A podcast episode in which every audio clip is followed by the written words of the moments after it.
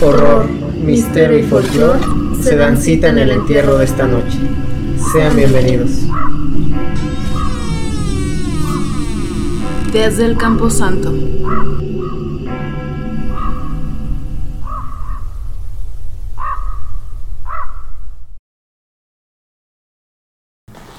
Sean bienvenidos amantes de lo morboso, lo macabro, lo aterrador, lo putrefacto, una vez más a Desde el Campo Santo, el podcast donde vamos a desenterrar todos sus miedos. Me acompañan, como siempre, las señoras y señoras, la que se mueren todos por vivir con ella, la que quiere darnos un beso. Charles, ¿qué tal? ¿Cómo estás? Nuestro querido productor, ¿cómo anda?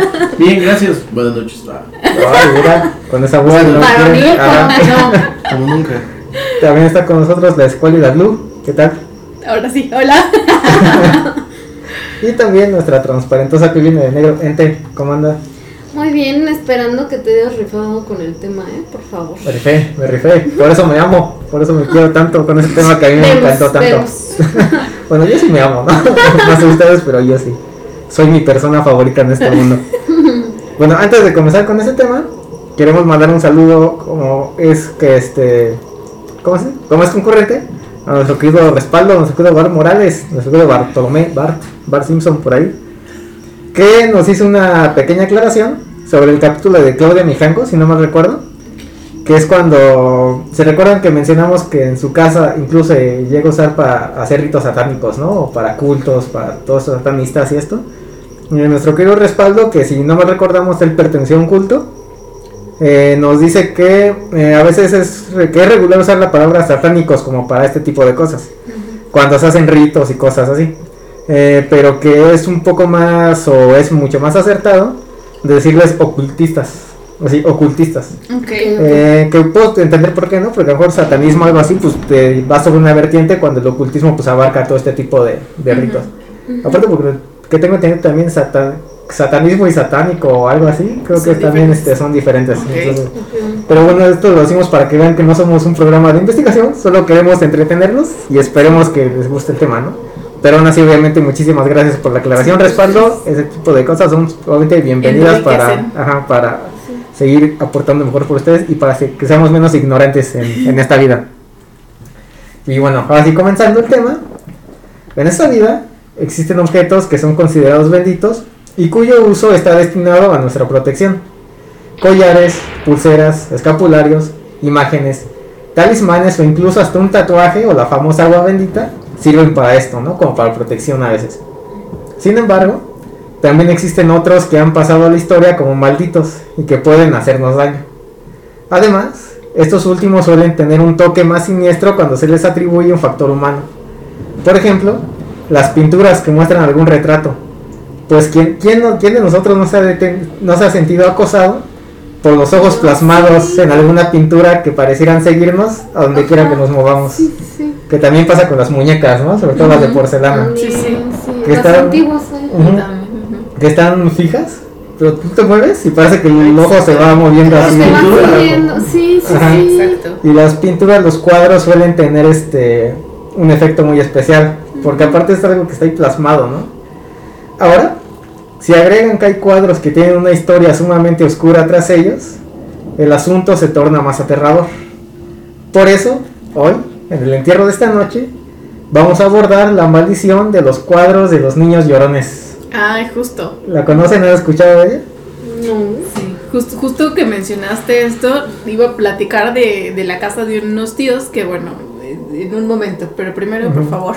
Bueno, mira, a lo mejor es esa maldición a la que me refiero, tal vez no, quién sabe. A ver. Pero al menos en el sentido creo que tú sí sabes a qué cuadros me Sí. refiero, ¿no? ¿Tú Sí, sabes sí, cuáles, Ente? No, yo no había escuchado, pero sí me ha tocado ir incluso hasta iglesias y que hay la- las esculturas. Eh, Tú te paras enfrente, o sea, y te están viendo. Te haces a un lado y, y- y, o sea, como que te siguen con la mirada. Y fuera de que te sientas como cuidado, protegido, bueno, Sí, sí, a mí sí. me causa como consternación, no sé, me siento. ¿no? Ajá, exacto. Ajá. Pero, sí me ha pasado. pero los cuadros de los niños llorones sí los has visto, ¿no? A lo mejor no los conozco como tal, pero sí he visto estos cuadros que son el retrato de un niño, el rostro de un niño, pero que está llorando. O sea, nada más eso, que los hayas visto en películas, en pinturas, no sé. Pues igual ahorita no, no, no recuerdo alguno, pero a ver, cuéntame más y te digo. Bueno, pero seguramente muchos fans sí lo saben. Sí, seguro. Eh, otra cosa, no recuerdo si me presenté al inicio del programa, No pero si importa, no, no importa. si no, yo soy ¿Tú Debo qué? Monster- ¿Tú qué? Digo, si no, yo soy Debo Monster Mash, me presento hasta medio programa. Y hoy voy a ser yo su quien nos va a llevar de la mano por este entierro. Aparte traigo mi vasito de rosa macho, como yo le digo. Que Blue no me quiso dar otro más que este. Es el que había. Bueno, no es macho. Que no, que no les dé miedo el color rosa, muchachos. Atrévanse a usarlo, como yo. Aparte se me corre el labial debajo de la máscara y por eso su popote. Bueno, pues ahora sí comenzamos antes de que me cierre el metro porque ya casi nos vamos. Bueno, el 4 de septiembre de 1985, el periódico inglés The Sun publicó un artículo donde informaba de una serie de incendios en Yorkshire, Inglaterra, donde diversas casas habían quedado reducidas a cenizas. Lo anterior quizá no tiene nada de extravagante tomando en cuenta que accidentes de este tipo suelen ocurrir con más frecuencia de la que se cree. Lo extraño es que si bien el fuego consumía estos hogares hasta sus cimientos, en todas las casas se encontró siempre un único objeto que sobrevivía al fuego, el cuadro de un niño llorando. A raíz de estos casos se comenzó a investigar el pasado de dichas obras de arte, es decir, el de todo tipo de cuadros similares. Y lo que se encontró tras ellas es algo sumamente aterrador y quizá hasta diabólico y paranormal. Todos los trabajos pertenecían al pintor italiano Bruno Amadio, nacido en 1911 en Venecia, quien creó una serie de cuadros titulada Los Niños Llorones, los cuales, como su nombre lo dice, no muestran otra cosa más que el rostro de niños llorando y pintados con una técnica sumamente realista que más bien parecieran una fotografía que una pintura. Se dice que la serie original de estos niños llorones consta de entre 24 y 27 horas originales de Amadio. Aunque claro, tras su éxito y la polémica, a partir de 1950 se fueron agregando muchos más retratos, algunos de los cuales claramente son copias de los originales y otras falsificaciones, aunque todos ellos tienen como modelos anillos cuyas mejillas están empapadas de grandes lágrimas. Todavía no se te viene en un cuadro a la mente, ¿nunca has visto esto? ¿En? No, o sea, no. En casa de alguna abuelita, de alguna tía, no sé, son muy frecuentes en ese tipo serio? de... ajá. Mi abuelita tenía lo de los perros jugando cartas, entonces no. Ah, ese, ese da miedo. Con Sí, cosa se, esa se volvió loco Homero Simpson. No sé si lo has visto el episodio. Sí. Casita del terror. Ajá. Eso era lo que tenía mi abuelita, entonces no. Bueno, los estudiosos del autor aseguran que lo que el artista intentó fue plasmar la tristeza de los huérfanos de guerra que encontró en su camino cuando estuvo en la Segunda Guerra Mundial. Aunque al término del conflicto bélico en 1945 tuvo que buscar otros modelos de niños que posiblemente procedían de algún orfanato. El punto es que sin importar de dónde obtenía sus modelos, su trabajo se volvió bastante famoso y sus obras se vendieron en diversos países durante la década de 1970 y 1980, pudiendo ver en la actualidad ejemplos de ello a manera de reproducciones, sobre todo en Inglaterra, Sudamérica y en Turquía, o de vez en cuando se sabe de algún original que sale a la venta en subastas privadas. Que aunque te digo, como aquí en México también suele estar en la casa de las abuelitas, ¿no? Los tíos, las tías, todos. O en tianguis. También los Sí. ves ahí, encuentras los... Bueno, yo sí he visto en tianguis, ¿no? Así que te los dan a 20 pesos. Órale. Obviamente pues, no son los originales, ¿no? Seguramente son sí, copias sí. de ahí. Es la copia a color en la papelera y la plasman ahí atrás. Bueno, ahora, aunque tuvo éxito, debido a que este pintor comulgaba con el fascismo, su reputación no fue muy bien vista. Así que si bien pintó otros cuadros diferentes a los niños llorones, prefirió usar el seudónimo de Giovanni Bragolin, no sé cómo se pronuncia. O también el de Franchot Sevilla, o Sevilla, tampoco sé cómo se pronuncia, para firmar sus obras posteriores. Aunque por otro lado, algunos piensan que se cambió de nombre eh, no por su ideología política, sino porque no quería que solo se le conociera por su serie de los niños llorones y así no estar limitado para probar suerte con otros trabajos. Es como por ejemplo, digo, no sé si sea eso, pero yo supongo que, el- por ejemplo, el- creo que el hijo de Stephen King, ¿no? Firma como Joe Hill, no sé, Hill, que no sé si está presente como para que no se le ligue con el éxito de su padre o si sea sí, su ¿no? seudónimo, no sé. O hay otros otros este ar- mm, ay, otros escritores que a veces también utilizan un seudónimo cuando quieren probar suerte con otro tipo de, de trabajos. Temática. Ajá.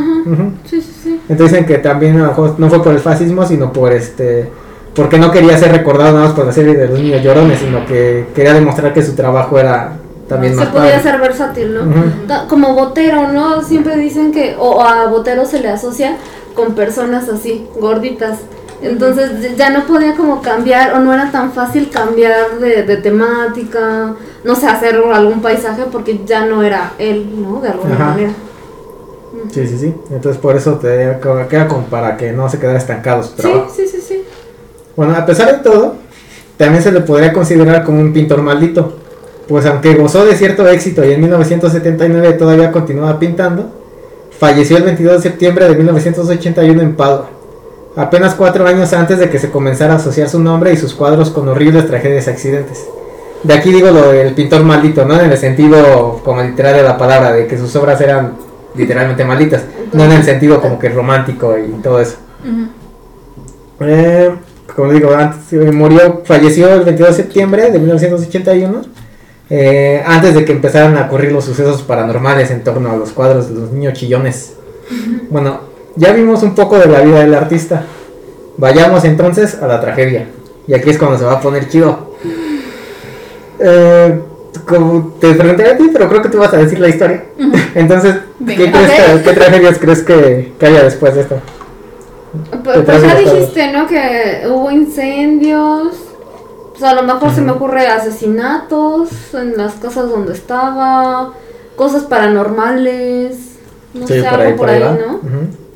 Bueno, en los años venideros a la muerte del autor, The Sun y otras revistas como Fortune Times Magazine, según yo se pronuncia así, dedicadas a escribir sobre fenómenos paranormales desde 1973, publicaron casos como el de Ron y May Hall en Rotherham, South Yorkshire, cuya casa se incendió dejando un único objeto intacto en el primer piso. Una pintura enmarcada de un muchacho con lágrimas en su rostro, titulado ni nada más ni nada menos que Crying Boy, Niño Llorón, del autor Bruno Amadio. Ahora, lo curioso comienza aquí. Pues Peter Hall, un bombero que de hecho era hermano de Ron, fue informado por su oficial Alan Wilkinson de que eventos similares, es decir, incendios, como las pinturas, ya habían ocurrido en el, en el pasado. O sea, se habían incendiado varias casas y lo único que había quedado intacto era el cuadro de los niños llorando. Claro, esto sirvió para que varias revistas y diarios publicaran artículos donde daban fe y legalidad de los incendios, donde solo se salvaban dichos cuadros. Lo que dio pie a que personas dueñas de algunas de estas pinturas comenzaran a entrar en pánico. Pero Para venderlos, ¿no? Seguro, no sé. eh, no a deshacerse de ellas, Ajá, más bien. sí, Ajá. bueno, ajá. Eh, Sí, o sea, querían deshacerse de ellas para no sufrir esa misma suerte. Sí, sí, sí. Pero aparte también de que empezaron a deshacerse de las pinturas, otros comenzaron a compartir sus historias sobrenaturales con ellas. Ok. Por ejemplo, Dora Man, suena como un nombre de superhéroe, ¿no? Dora Man. Ah, sí. ¿no? ¿Qué? Bueno, pero es, Dora, espacio Man con doble N. ajá. Dora Man, de Mitcham, Surrey, explicó que su casa sufrió un derrumbe seis meses después de que compró una impresión de estas pinturas. La mujer, además, alegó que todas las demás obras que poseía sufrieron daños, es decir, cuando se cayó todo esto, excepto la del niño llorando.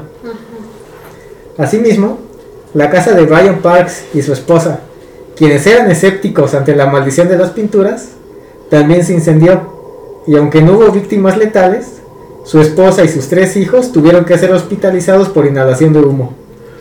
Entre que una cosa u otra, el hombre prefirió destruir su copia, cuando al apagar las llamas, el único, eh, las llamas de la casa, el único cuadro que se encontraba en buen estado y todavía colgando de la pared era el de estos niños. O sea, él no creía en la maldición, ahí tenían el cuadro, pero creyó cuando se incendió su casa y también sobrevivió uno de estos cuadros. Ah, sí, cierto. Ajá, ahí es cuando dijo, ups, sí, creo que no. Y aunque Parks parece haber tenido suerte destruyendo su copia, no así otro propietario de otra copia, quien reportó que en una ocasión intentó quemar las dos pinturas que poseía. Sin embargo, descubrió que el fuego no las afectó sin importar el tiempo que pasaron en las llamas. Ok. Aquí es como un objeto así, te digo, muy super maldito, ¿no? Que es como la clásica, por ejemplo, si tienes una ouija, una muñeca, algo así como esto en películas Ajá, las que las tiras a cualquier lado y Y otro día están en tu casa, ¿no? Ajá. Ajá. Aquí como que ya se está, como que todo va orillándose hacia allá, ¿no? Sí, sí, sí. Como que sin importar qué hagas, ahí van a estar. En otro par de eventos paranormales, entre comillas, una mujer de Londres narró cómo, de manera inexplicable, su copia de un niño llorón, esto me gusta mucho, su copia del niño llorón sobre la pared comenzó a oscilar de lado a lado. Ay, Es decir, a balancearse como un péndulo sin que nadie lo hubiera tocado antes. Asimismo, otra dama de Paddington dijo que su hijo de 11 años de edad, y esto no lo creo mucho, por qué, pero que esta señora, con su hijo de 11 años de edad, había sufrido un accidente en sus partes privadas, es decir, en sus genitales, Ajá. después de que ella compró un cuadro de estos. Ay, ya, Aquí eso Aquí ya- no se, ah, ¿Pero qué tipo de accidente? O es que no se, no- se especifica. Pero yo que ten- tengo partes que este niño también tiene, puedo decir que a los 11 años eres más susceptible de sufrir accidentes en tus partes privadas, tus partes pudendas, porque andas de aquí para allá, del tingo al tango, brincando, saltando, ¿Qué? barriendo. O sea, ¿qué Cuando estás jugando, o sea, cuando estás jugando. ¿Qué, a ver, ¿qué jugabas como para cuando estás, por ejemplo, en los columpios, en el pasamanos, en todo eso, y te caes en el sube y baja. A veces, pues, ajá, ya ves, Charles, Bueno, que Charles me el subir comprenderá. bajas, ok, lo puedo comprender, pero en el Cuando pasamanos. estás jugando fútbol y alguien te da un balonazo y acá. En el pasamanos que caes y caes con las piernas abiertas, me pasó una vez. ¿Por qué caías con las piernas abiertas, listo? No sé, era un niño muy tonto. Todo caía. Sí, me queda claro, me queda claro. Por eso te digo que creo más probable que esto no tenga nada, nada que, que ver con el cuadro, cuadro que... si no era un simple accidente. Sí, bueno, es que vaya por ahí teniendo ya accidentes en mis partes nobles, ¿no? Bueno, no de este tipo, pero así este. Sí, no, no creo que esto haya tenido que ver con la, la maldición con que se haya golpeado sus, sus partes privadas. Eh, otro caso fue el de una señora de Preston quien explicó a The Sun que cuando compró la pintura en 1959, sus tres hijos y su marido murieron tiempo después, adjudicando el hecho como una maldición por haber comprado el cuadro. Esto tampoco me suena lógico, ¿no? Porque... Pues es circunstancial, Ajá. ¿no? Sí, aparte no, no más te dicen esto porque es lo que yo encontré, pero no te dicen en qué, en qué lapso de tiempo murió uno con otra, ni en qué circunstancias. Sí, sí, Y sí. entonces fue así como de, no, pues simplemente pues, les llegó su hora y ya, ¿no? O sea, no tiene que ver con el, con el cuadro.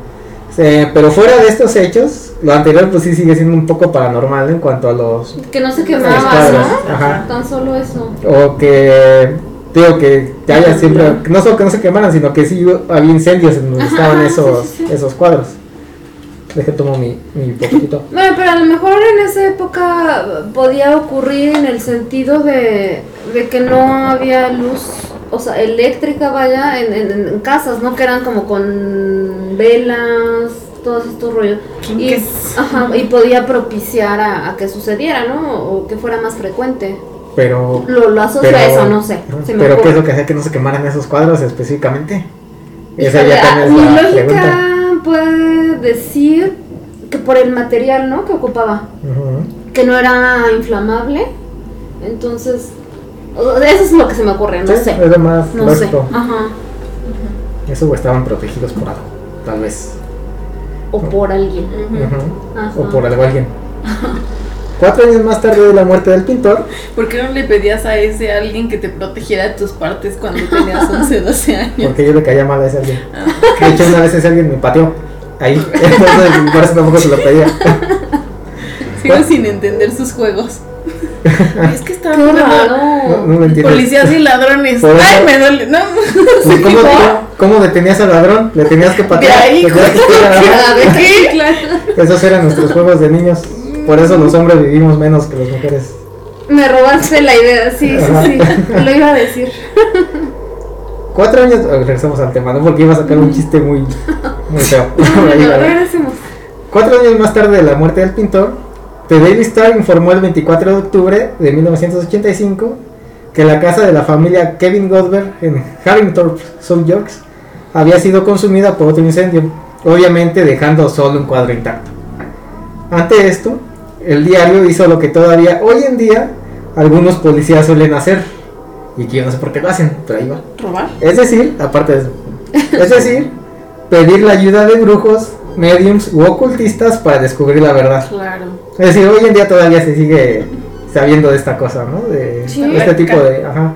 O sea, todavía, incluso hasta en, o sea, sí, como que te dicen que hay policías que lo usan ya al último extremo, Ajá. como si Ah, no, ok. que ya, este, o sea, no es como que luego, Agoté luego, todas ajá. mis posibilidades, no me dio y. Sí, pero todavía lo siguen haciendo, incluso en películas, ¿no? Si han visto la- reci- recientemente Maligno de James Wan, que a mí no me gustó para nada esa película, no me, no me latió. El gore nunca es la respuesta. El gore nunca es la respuesta. Pero si no me recuerdo en esa película también usan algo parecido, ¿no? Sí. Que van ahí. Eh, hasta ahí como que todavía hay este. Hay esta, este recurso. Ujú. Pero bueno, vean, vean Maligno bajo su responsabilidad. A mí no me gustó. Pero bueno, ya. Regreso al tema otra vez. Según el medio, todos concordaron en que quizá uno de los niños de las pinturas fue víctima de un incendio después de haber sido retratado por Amadio, lo que transmitió su desgracia o maldición a todos los demás cuadros de la colección. Propiamente, se dice que Amadio visitó un orfanato donde pintó a uno de los huérfanos. Obvio, llorando. El huérfano, ¿no? No Amadio. Amadio no pintaba llorando. O bueno, quién sabe, ¿no? Ajá. No sabemos. Ajá. Y después dejó el cuadro en dicho, en dicho hogar como regalo. Sin embargo, en algún momento el orfanato se incendió con todos los pequeños dentro, incluyendo el niño que había sido el modelo de la obra. Lo macabro o triste es que cuentan que el alma de este niño se aferró al cuadro, es decir, su espíritu se metió a la pintura, comenzando así la maldición y la relación con los incendios. Y voy a tratar de ponerlo en YouTube si no están viendo la edición. Pero se supone que uno de estos dos, uno de estos dos cuadros fue uno de los principales, de los que comenzaron la maldición, que me parece que es el de la derecha, si no, si no investigué. Pero ahora sí ya tienes más idea de Sí, qué son ya, esos ya, cuadros. ya, ok. No sé, sí son esos a los que te refieres tú, ¿no? Sí. Pero bueno, regresamos al tema. Mm, ¿dónde me quedé? Ah, sí. Eh, por otro lado, un tema tan misterioso siempre da como resultado que la leyenda en torno a ellos crezca cada vez más, que es lo que me gusta de las leyendas. Se exageran o se cuentan más lógico, pero siempre se van enriqueciendo, ¿no? Sí. A veces de forma exagerada, otras fantástica. Por ejemplo, muchos comenzaron a utilizar la clásica historia del pacto con el diablo, asegurando que Amadio había vendido su alma a Satanás para tener éxito. Así, fue el demonio quien ordenó pintar los cuadros de los niños llorones.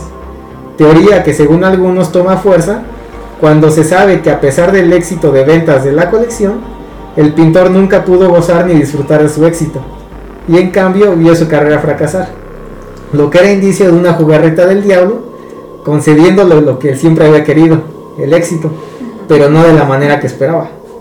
Que como hemos visto en las películas, eso siempre es lo que hace el diablo, ¿no? El, te voy a cumplir lo que quieres, pero pues no como quieres.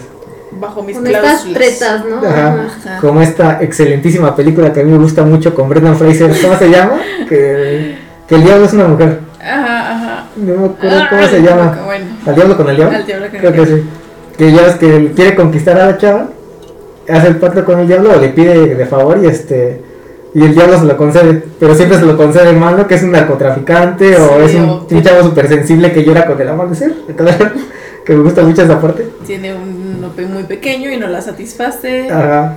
Sí, sí, sí. Entonces eso era, por eso decían que era como el trato con el diablo, ¿no? Que había tenido éxito, pero no lo había, no de la manera que él había querido. Yo con lo que lo asocias con el retrato de Dorian Gray. Porque también ya ves que tuvo así como esa cosa de si quieres ser siempre joven, va a haber un retrato y te va a ir comiendo y todo esto. A mí se me asemejó ese rollo. Pero es que Sí. tengo sed. No he leído el, o sea, sí de qué va la historia, pero no he leído ¿Cómo el libro. Ahí lo tengo, nada más he visto la, la película. ¿Cuál de todas? Hay varias y, y muy mal eh, pues acopladas. Tiene labial tu popote. Y, y no. Te digo que traigo labial debajo de la máscara y no me crees. Ok. Por eso uso popote para que no se me corra el, el labial. Labial. Se pueden correr otras cosas de los labios, pero no el labial acá. Qué asco. ¡Qué horror de persona! Pero, ¿ustedes qué me hacen decir eso? Mira, no, no creo porque pues si jugabas a las escondidas y, y, y de, ay, me escondí mal y me pegué, o sea, o me lastimé mis partes íntimas, no creo que... mm, Cuando no tú sé. lo cuentas se escucha peor No que- sé. No, pero bueno, el resto de Dorian Gray, más que películas, creo que he visto la serie de Penny Dreadful, que esa sí es muy buena. Las primeras dos temporadas, la tercera la acabaron muy fea. Pero ahí sale un muy buen Dorian Gray con la pintura y toda esa onda. Entonces, si pueden, verla. Ahí está muy buena esa serie. Ok. Excepto la tercera temporada con su final.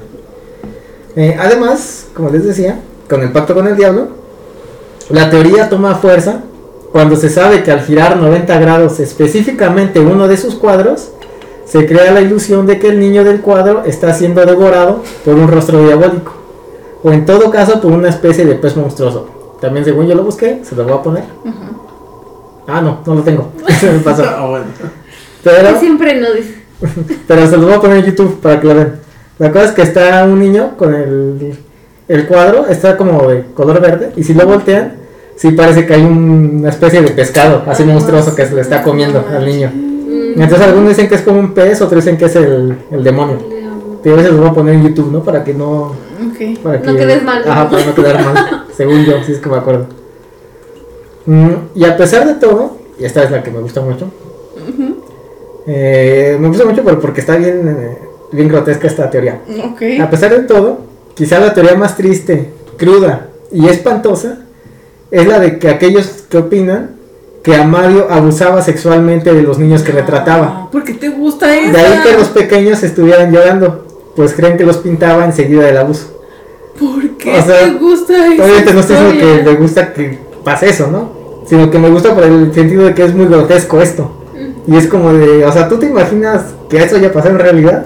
Y dices, no inventes, Yo o sea, que no. Ajá, o sea, esperaremos que no. Pero en el sentido de lo paranormal, sería como algo muy, muy fuerte, ¿no? En el sentido Sí. de que ese, ese dolor y ese tormento tan grande es lo que hizo Se que... quedara el- impregnada Ajá. en las pinturas, ¿no? Ujú. Ajá. Por eso en cuanto a la para- en cuanto a lo paranormal es lo que digo que como que es la teoría que se me hace como que más fuerte, más, más pesimista. Que decimos, esperamos que no haya sido eso, ¿no? Y que y ojalá que esas cosas no pasaran. Eh, si alguna de estas teorías es cierta o no, es que me dio como son mi ombliguito, ya. si alguna de estas teorías es cierta o no, la verdad es que nunca lo sabremos. Pero todo esto provocó tal furor entre quienes lo creían, al grado de que cuando el editor de The Sun, Kevin Mackenzie, pidió a sus lectores que le entregaran todas sus copias de Los Niños Llorones para destruirlas, eh, dio como resultado que a sus manos llegaran 2.500 copias de estos cuadros. ¿Qué? O sea, ahí la gente más. estaba. Ajá. Digo, estamos diciendo que son una grande cantidad de copias.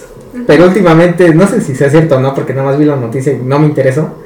Pero a- acaban de decir que van a prohibir las sopas instantáneas, ¿no? Y sacaron que había gente que hizo sus compras de pánico y que se quedaron vacíos los supermercados de las sopas instantáneas y todo, ¿no?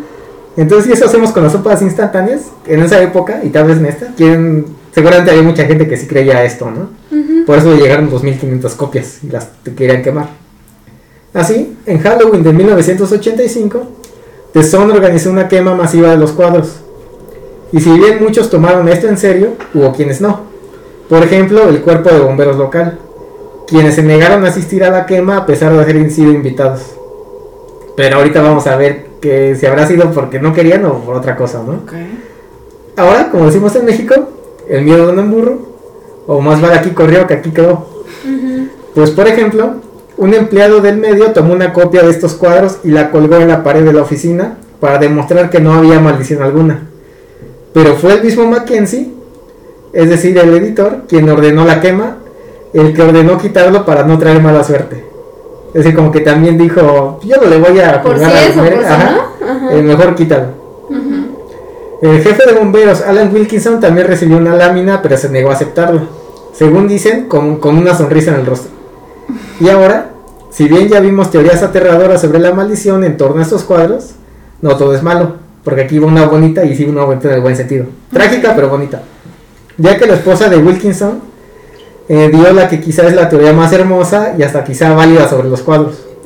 Pues ella dijo que en su opinión no eran unos cuadros malditos, sino que, abro comillas, son las lágrimas de los niños las que apagan el fuego, cierro comillas. Entonces está así como que, ay, qué Sí. triste, ¿no? Pero a la vez es como que muy bonito el sentido de que son las lágrimas, es decir, pues sí, lo que es el llanto el que apaga el fuego. No son como algo maldito, sino que es, digo, lamentablemente no apagan toda la casa, ¿no? Pero al menos evita que ellos, que los cuadros de ellos se quemen sus lágrimas. Esta, digo, esta teoría se me hace muy bonita, pero muy trágica. Eh, otro que también prefirió no jugar las mergas fue el superior de bomberos, director de brigada Nick Riley, quien declinó aceptar uno de estos cuadros en su casa, a pesar de que dijo estar convencido de que las pinturas y copias de esta colección habían sido impresas en un cartón prensado en extremo resistente al fuego, lo que explicaría que no se quemaran. Aún así, este superior aseguró que la única razón por la que no aceptó el cuadro es porque su esposa no le habría dado permiso para tenerlo en casa. Que a mí que se le hizo así. También. O sea, pues también te digo que a lo mejor los bomberos no es que no hayan querido porque es de, ah, eso es una, eso es una payasada, no una babosada. Sino que a lo mejor también dijeron, no, ¿para qué vamos a estar ahí? Mejor Claro. nos quedamos aquí, que no nos pase nada, yo me quedo en mi casa. Y ahí no, ahí seguros, ¿para qué, ¿Por para qué me arriesgo? al vivo, no? Ajá. Eh, aún así, lo haya declinado por miedo, precaución o incredulidad, este bombero tal vez el que más se acercó a la realidad. Pues Steve Pons, un escritor británico y comediante, en el año 2010 investigó esta maldición en una producción de la BBC Radio 4 llamada Punt Pi o Punt Pi, no sé cómo se dice. De esta manera, en el episodio 4 de la tercera temporada, quemaron uno de estos cuadros en el Building Research Establishment, donde todo quedó en video.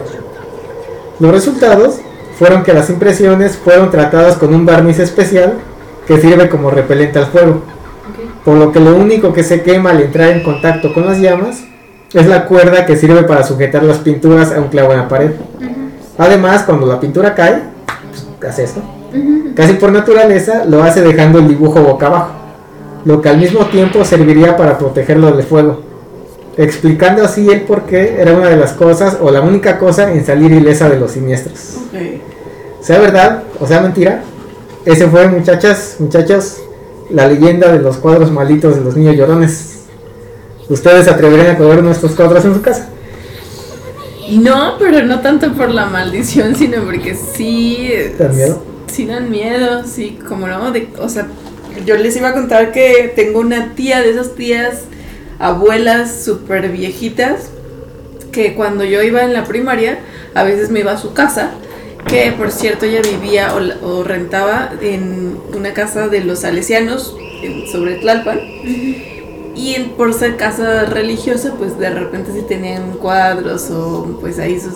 Como Carrie, ¿no? El Cristo. Una- o sea, digo no tanto, pero sí. Y uno de los cuadros era un niño llorando.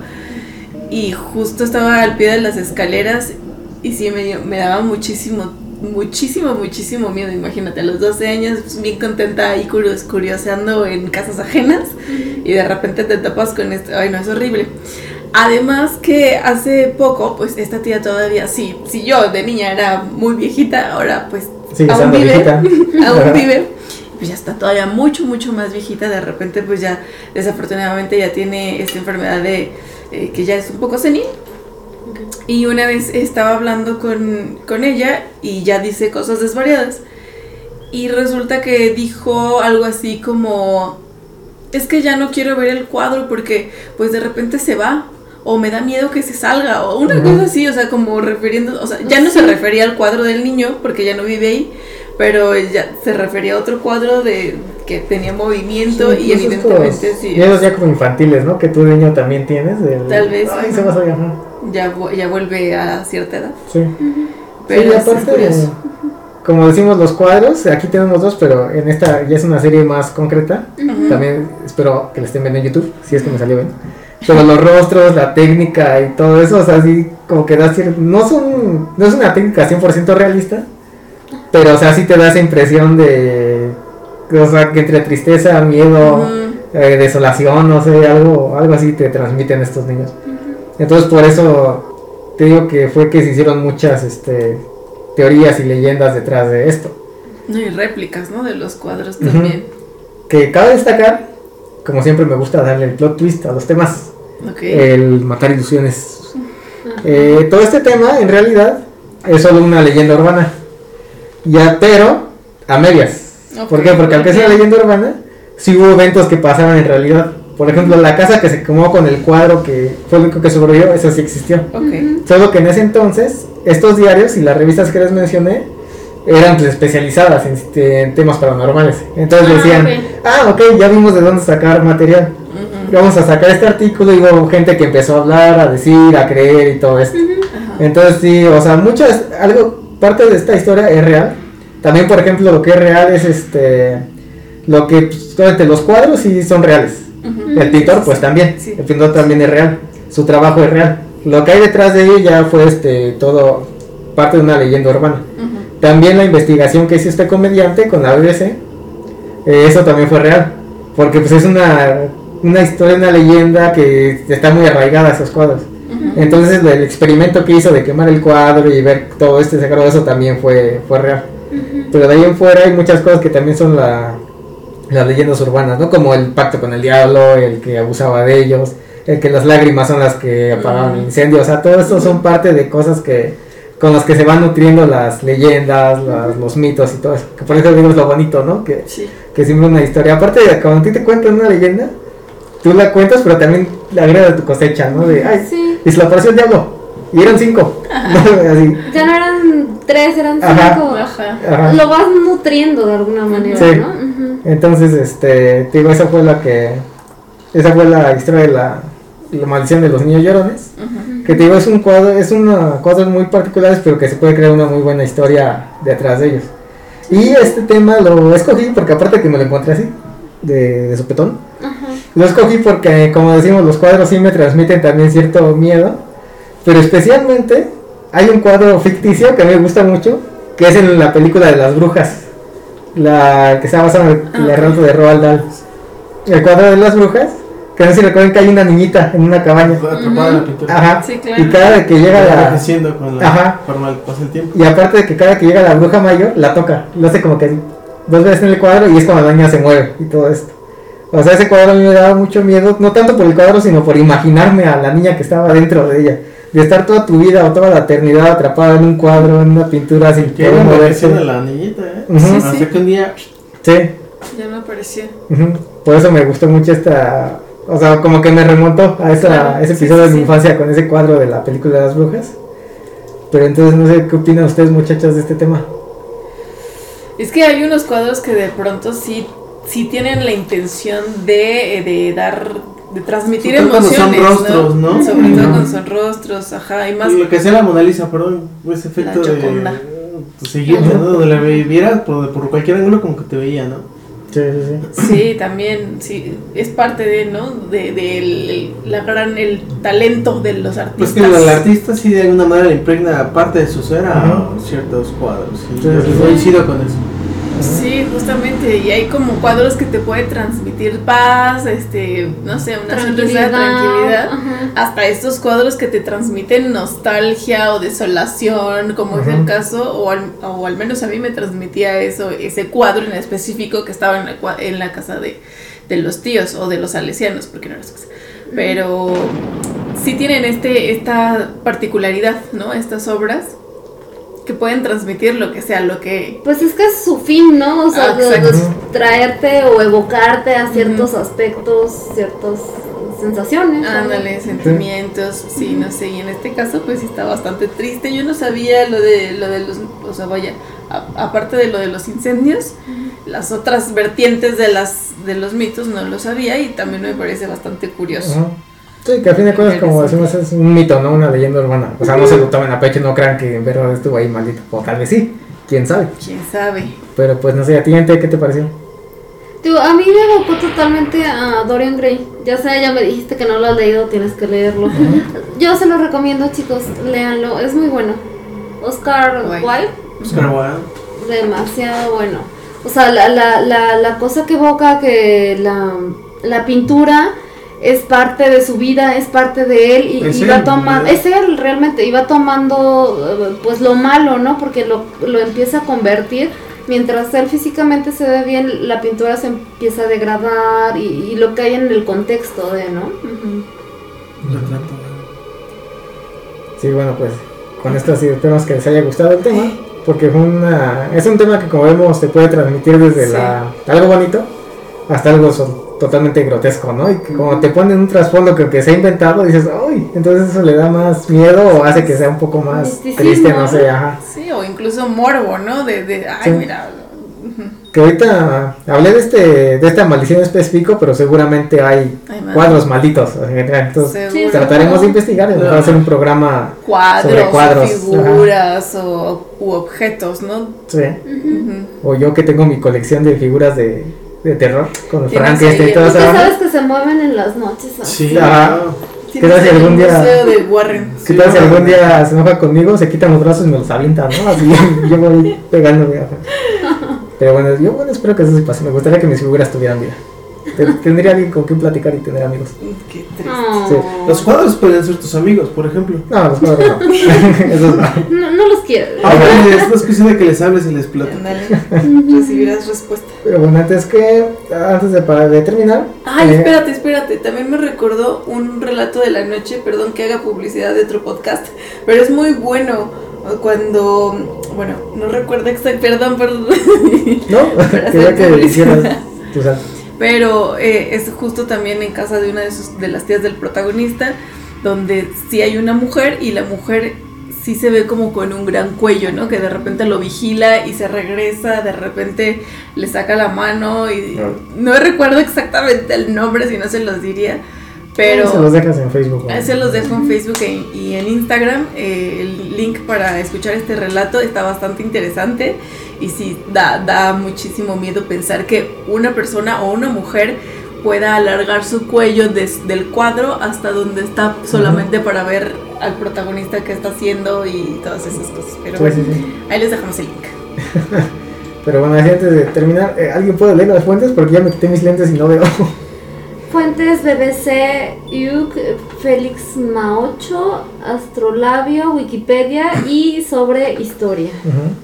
Que antes que nada, si dicen, ay, fue Wikipedia, como la puede hacer Blue. Pero le recordamos que esto no es un programa informativo, solo entre- de entretenimiento y ese es nuestro fin. Entretener y nada más, no educar. Exacto.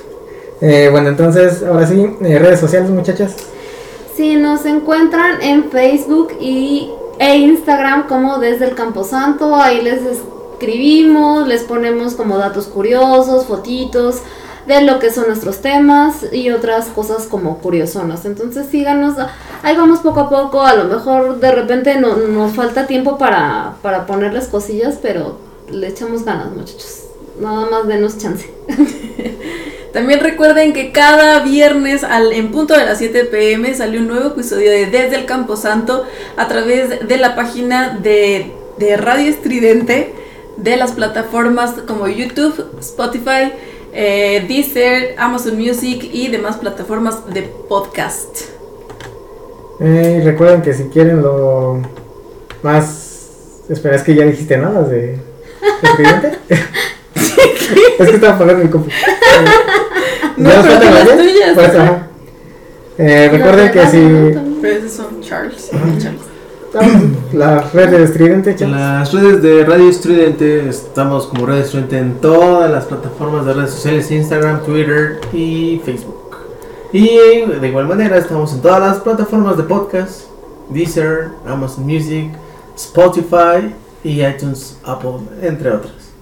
Que ahí van a encontrar diversos contenidos, podcasts como La Cochinilla Eléctrica, Jazz Matas, eh, no sé, La Taberna Entre del Gato Negro. O- una infinidad para que ustedes decidan lo que les gustos gusta, musicales. géneros, todo, todo ahí lo van a encontrar. Eh, y recuerden que si quieren saber lo más relevante del cine de terror, encuentran noticias, reseñas, opiniones, memes y demás. A mí me encuentran como The Monster Mash en Facebook y The Monster Mash 92 en Instagram. Pues de nuestra parte ha sido todo. Manténganse horrorizados. Adiós.